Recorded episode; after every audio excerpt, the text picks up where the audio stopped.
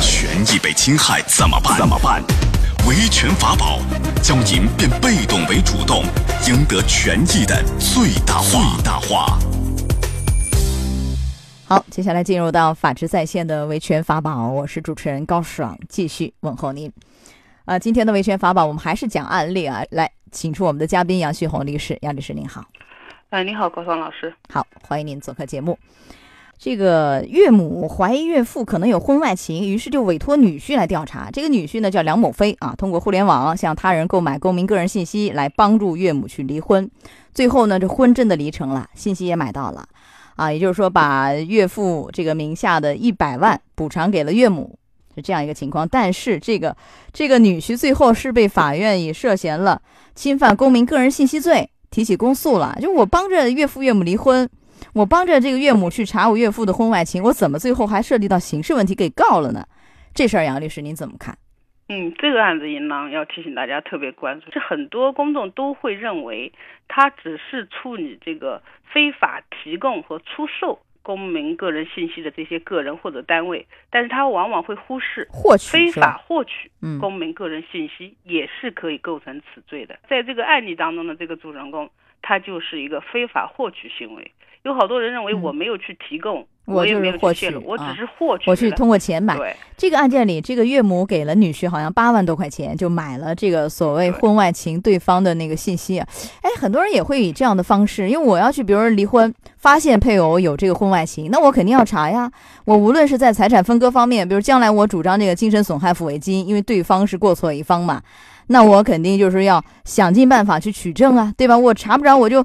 去找一找，或者说我花钱买一点这方面的信息，似乎也是行得通的。其实会涉及到违法甚至犯罪啊，杨律师，对，你讲讲。所以我们就讲一下什么叫非法呢？非法就是违反国家有关规定，通过购买、收买、交换，包括交换，都是这种非法的方式获取了公民的个人信息。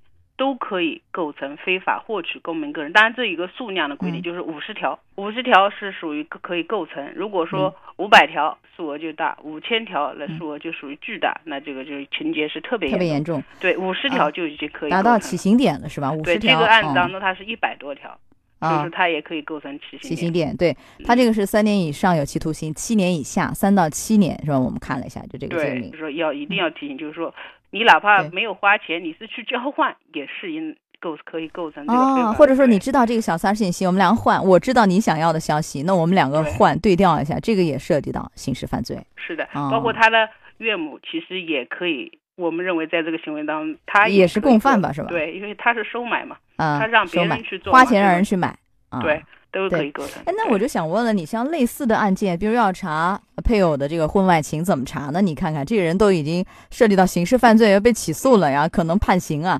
我怎么去查？我这个查，我肯定要查他的信息啊。那我自己，我跟踪啊，我跟踪不着。我比如说找一个私家侦探，或者找一个什么样的呃熟人，帮我去搞点他的信息，这个可能会都会涉及到。那怎么去取证呢？您提示提示。原则上还是要通过合法的方式，比如说你可以自己去采取一些行为，去了解他的电话信息，或者说他的这个，呃，这样的一个订房信息啦，或者我怎么自己能办得到吗？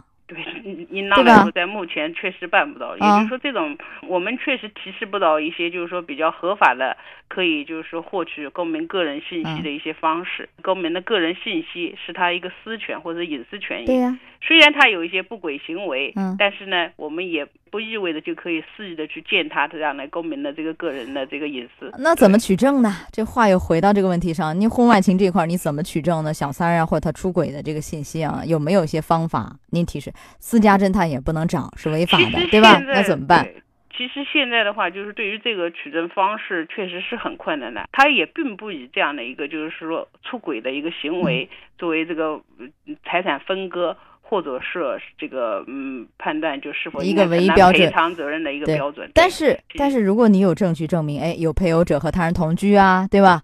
那或者说以以这个所谓的长期的稳定的同居啊，以这样的名义啊，不管是以不以夫妻名义这种同居，那最后可以主张损害赔偿的，就是财产方面不会多分和少分，我可以另行主张损害赔偿，精神方面损害是可以的。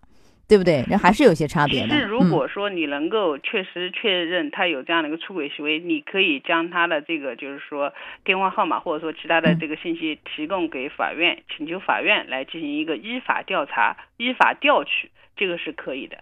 能做到吗？就我提供对方的这个信息，法院能给你查他的小三儿啊、出轨信息啊？不不会去，比如说你可以提供他的银行的这样的一个一个账户信息，请求法院去调查这个财产上面是不是有其他。如果说提供他的电话，或者说其他的用让他去查这个。有针对性的，嗯，来这种危险，因为你自己去查的话，我们认为这种行为对都是有可能会涉嫌这样的一个违法。就方法有很多种，比如你在家里装一个探头，当然你想你在家里守株待兔，这种几率是很低的哈。呃，也可以找一找，如果说人家两个人在外面同居啦，比如打听到哪个小区他的物业、他的邻居啊，甚至他的房东啊有没有签租房协议等等，就这方面外围去找一找。这些是可行的，你其他的，你公共场所破门而入啊，那显然涉及到违法和侵权，对吧？是的。你通过网络去买信息啊，去和人交换信息，也涉及到违法甚至犯罪，所以这个要慎重啊。嗯。好，到此结束我们的维权法宝，也非常感谢杨旭红律师，好，杨律师再见。嗯，好。法治在线，高爽制作主持，节目收听时间：首播 AM 七零二，江苏新闻综合广播，十六点到十七点。复播 FM 九十三点七，江苏新闻广播，二十二点三十到二十三点，次日两点到三点。想咨询法律问题和主持人高爽互动，请下载大蓝鲸 APP 到高爽的朋友圈。节目微信公众号：江苏台法治在线。网络收听方式：江苏广播网三 W 点 VOJS 点 CN。智能手机下载大蓝鲸 APP，或者蜻蜓软件搜索江苏新闻综合广播法治在线，可随时收听。